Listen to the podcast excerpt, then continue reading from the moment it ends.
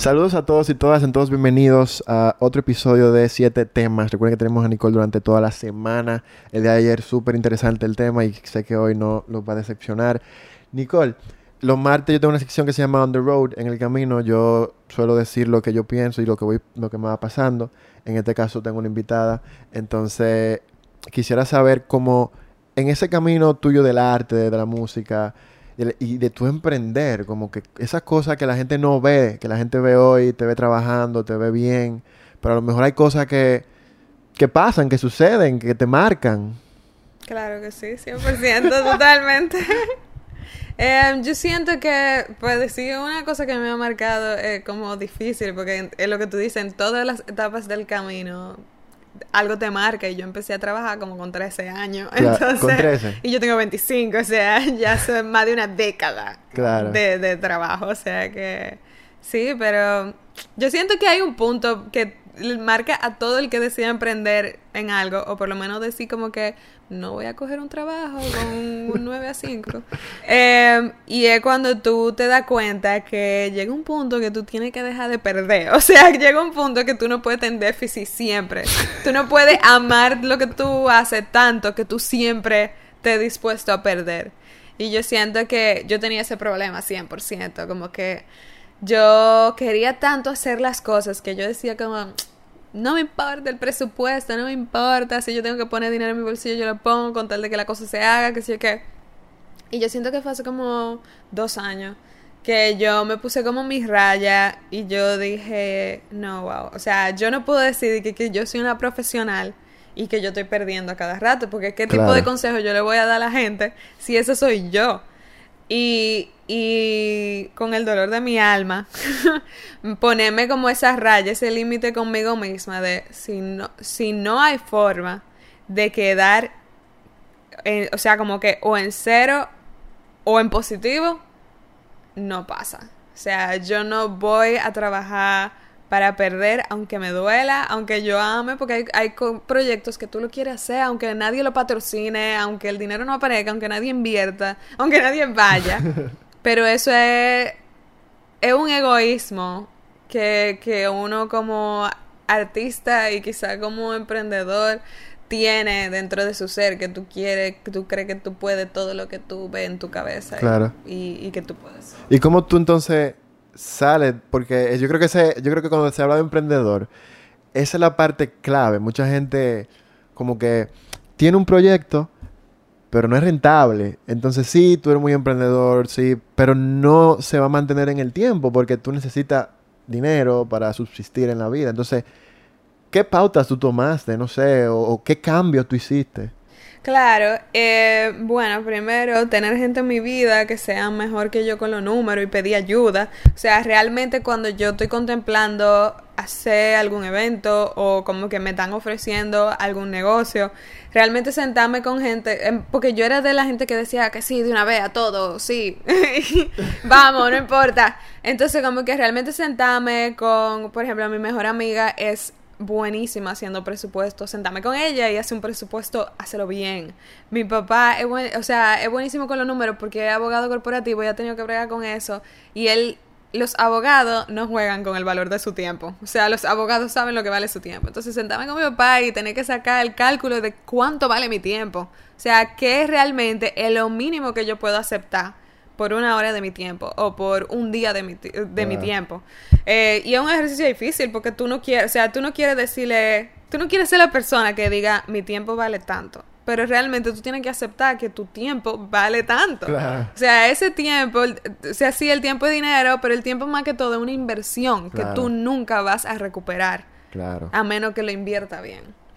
Entonces, eso es difícil. Tú, se puede decir que el trabajo en equipo Sí. Fue como ese boom. Sí, yo creo que eso definitivamente ha sido uno de los procesos un poco más, más difícil que yo he tenido que hacer, que como aceptar que yo necesito ayuda que tengo que delegar las cosas, que tengo que soltar un poco para poder crecer, es lo que, y lo que te decía como justo ahora, como que mi, afrontar mi, para mí, inevitable expansión. O sea, si yo voy a ser tan grande como yo me veo en mi cabeza, yo necesito ayuda porque no lo puedo hacer solo. O sea, es, la estructura que yo veo no puede crecer solo conmigo. Entonces eso implica que tengo que entender que hay mucha gente que hace lo que yo hago mejor que yo y esa gente tiene que trabajar conmigo para que me ayuden a hacer la cosa mejor todos los días. Entonces eso ha sido un, proceso súper... ¿Y, ¿Y qué tipo de análisis tú ahora mismo generas para poder saber? Porque tú me comentabas que antes era como que, ah, full, dale, vamos, ahora es como que, mm, vamos a analizarlo. Entonces, ¿qué tipo de análisis tú como que... Primero, ¿qué tú hacías?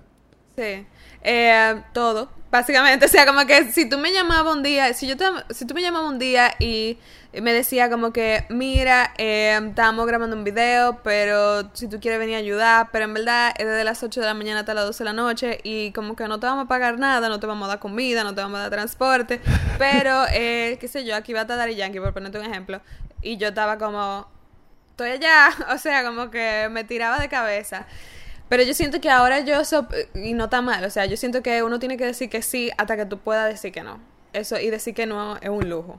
Eh, pero yo siento que ahora yo sopeso un poco más, como que, ¿qué daño yo le hago a mi mercado cuando yo digo que sí sin pensar? O sea, ¿qué daño yo le hago a y primero las productoras y manager y como que mujeres sobre todo que trabajan en lo que yo trabajo que me preceden cuando yo acepto un trabajo por menos de lo que vale o de gratis sin, sin sopesar de qué manera me aporta o, o no me aporta. Y segundo qué tipo de impacto yo le causo a las que vienen después de mí, porque ya, o sea, yo tengo 25, ya hay chicas que tienen 18, 19, 20 que me escriben y me dicen, yo te admiro.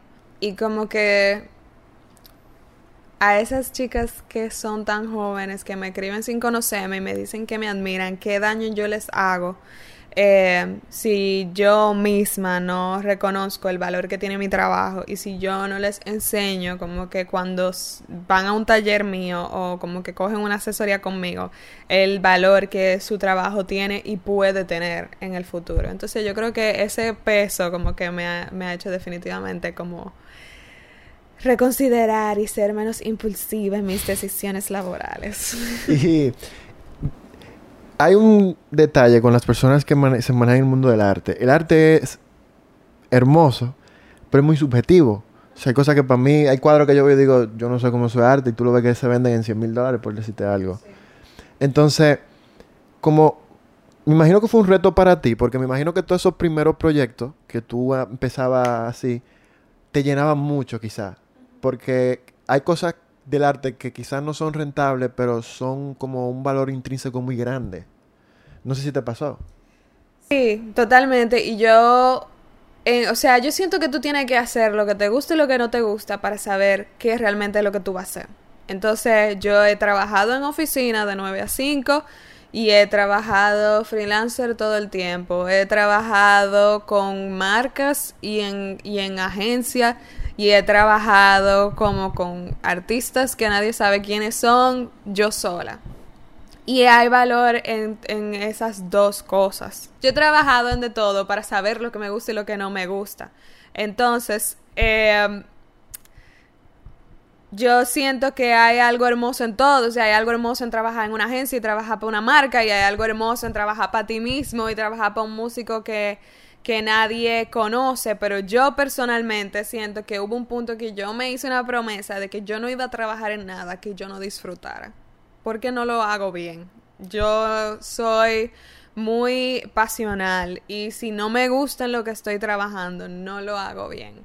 Entonces, sí, los proyectos que yo hice en un principio me llenaban porque era chulo, yo estaba descubriendo todo, pero los proyectos que yo hago ahora me llenan de una manera totalmente diferente porque sé lo que estoy haciendo y al mismo tiempo estoy aprendiendo muchísimas cosas y, y, puedo ver más lejos. O sea, sé qué tan lejos puede llegar lo que yo estoy haciendo ahora y eso tiene muchísimo valor. Pero yo personalmente no sé, yo no creo en eso como de trabajar por dinero. O sea, yo todo, mi, mi, trabajo tiene un valor y yo cobro por mi trabajo, pero yo no voy a trabajar nunca solo por dinero. O sea, yo tengo que realmente amar lo que yo hago y me da mucha penita porque hay veces que me, me llaman para trabajar en proyectos que no resuenan conmigo y no significa que no sean buenos, son buenos, pero no son buenos para mí, o sea, para el tipo de persona que yo soy. Y, y tengo que decir que no, por más dinero o poco o interesante o buena oportunidad que sean, simplemente como que no me... No conectan. Nicole, ¿y de dónde viene ese mindset? Porque tiene 25. O sea, es demasiado, em, si se puede decir así, maduro el mindset, como de que, mira, eh, eh, yo entendí esto. O sea, yo siento que estoy hablando con una persona que tiene tiempo ya, 40 años en el mercado, como que sabe cómo tú logras como mantener e, esa, esa mentalidad. Fue de tu familia, fue el camino que tú te diste tres veces con una pared bueno, ya déjame moverme. ¿Cómo tú mantienes ese mindset y cómo tú lo consigues?